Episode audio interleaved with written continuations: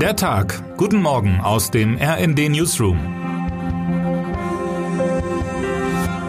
Die Ukraine stellt die Freiheit der Seefahrt im Schwarzen Meer wieder her, teilte der ukrainische Präsident Volodymyr Zelensky am Samstagabend auf der Plattform X, vormals Twitter, mit. Zwei weitere Frachtschiffe befänden sich auf der von Kiew eingerichteten Getreideroute. Bisher nutzten zwei Frachter diese Möglichkeit, den Hafen in Odessa zu verlassen. Beide haben die Passage durch das Schwarze Meer unbeschadet überstanden, trotz Russlands Seeblockade. Seitdem Putins Russland aus dem Getreidedeal ausgestiegen ist, droht Moskau damit, Schiffe, die ukrainische Häfen anlaufen, als Träger militärischer Fracht anzusehen. Das Verlassen der ukrainischen Häfen gilt demnach als geringeres Risiko. Trotzdem haben es sich erst wenige getraut. Seit Monaten stauen sich die Frachter in den Schwarzmeerhäfen. Der weltweite Getreidehandel leidet erneut unter der russischen Blockade und damit vor allem die ärmsten Menschen der Welt.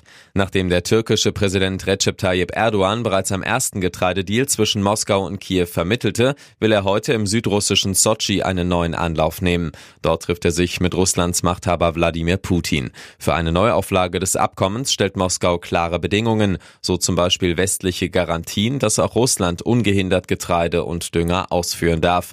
Ob Erdogan Putin zum Umdenken verleiten kann?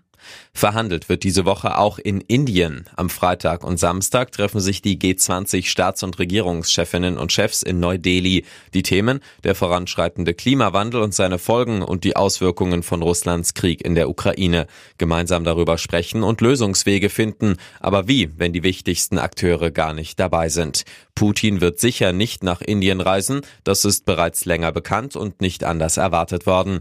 Wie auch in Indonesien beim Treffen der G20 vor einem Jahr Jahr wird er von seinem Außenminister Sergei Lavrov vertreten. Überraschender ist da schon die voraussichtliche Absage von Chinas Staatspräsident. Anstelle von Xi Jinping wird vermutlich Chinas Ministerpräsident Li Qiang nach Neu-Delhi reisen. Welch zentrale Rolle Xi trotzdem spielt, zeigt sich anhand der Spekulationen über ein mögliches Treffen zwischen ihm und US-Präsident Joe Biden rund um den Gipfel. Bereits nach den G20-Verhandlungen in Indonesien war es zu einem solchen Treffen gekommen. Und auch Putin kündigte am Freitag an, er wolle sich in naher Zukunft mit dem chinesischen Staats- und Parteichef treffen. Gegenüber Indiens Ministerpräsident Narendra Modi wäre das Fernbleiben Xis ein Affront. Dabei wären Gespräche zwischen den Regierungschefs mit Blick auf geopolitische politische Spannungen zwischen beiden Staaten dringend notwendig. Zuletzt veröffentlichte China eine Landkarte, auf der indische Territorien als Teil der Volksrepublik dargestellt sind. Indiens Außenminister Jai Shankar Subramaniam bezeichnete die Gebietsansprüche Pekings unlängst als absurd.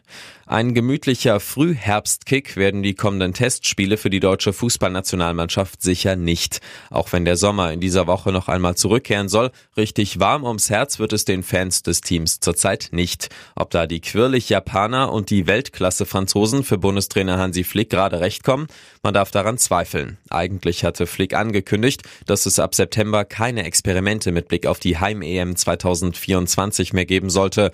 Was folgt, ist bekannt. Eine Nicht-Nominierung Nominierung von Bayern Mittelfeldmann Leon Goretzka. Dafür darf der 32-jährige Pascal Groß vom Premier League Club Brighton Hove Albion das erste Mal mitmischen wenn das mal nicht nach einem Experiment klingt. Für Flick könnte es heikel werden. Schon jetzt ist die Stimmung gegen ihn. Kritiker aus der Bundesliga halten sich, anders als sonst, wenig zurück, was die Kommentierung der allgemeinen Form der DFB-Herren angeht. Der Sportvorstand von RB Leipzig, Max Eberl, warnt gar vor einer düsteren Zeit für den deutschen Fußball. Von den zurückliegenden vier Spielen gegen Kolumbien, Polen, Ukraine und Belgien konnte Deutschland keines gewinnen. Will Flick für Ruhe sorgen vor der EM und einen weitestgehend sicheren sicheren Trainerstuhl für ihn selbst bis dahin muss sein Team gegen Japan und Frankreich gewinnen, nicht nur überzeugen oder gute Ansätze zeigen. Termine des Tages. Der Gillermoos in Abensberg gehört zu den größten und ältesten Volksfesten in Niederbayern. Am Volksfest Montag treten regelmäßig hochrangige Politiker zeitgleich in mehreren Bierzelten auf und liefern sich einen Schlagabtausch. Heute dürfte es besonders hoch hergehen. Der verbal deftige Austausch steht nicht nur im Zeichen der Landtagswahl in gut einem Monat, sondern auch der Flugblattaffäre um den Freie Wählerchef Hubert Aiwanger. Los geht es ab 9.45 Uhr. Was heute wichtig wird.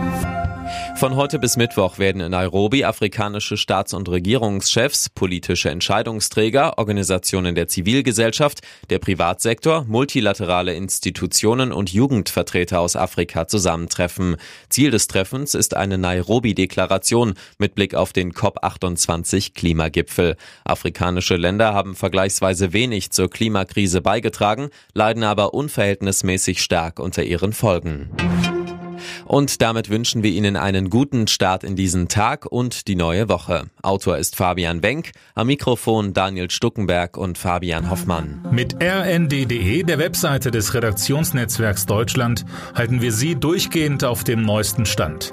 Alle Artikel aus diesem Newsletter finden Sie immer auf rnd.de slash der Tag.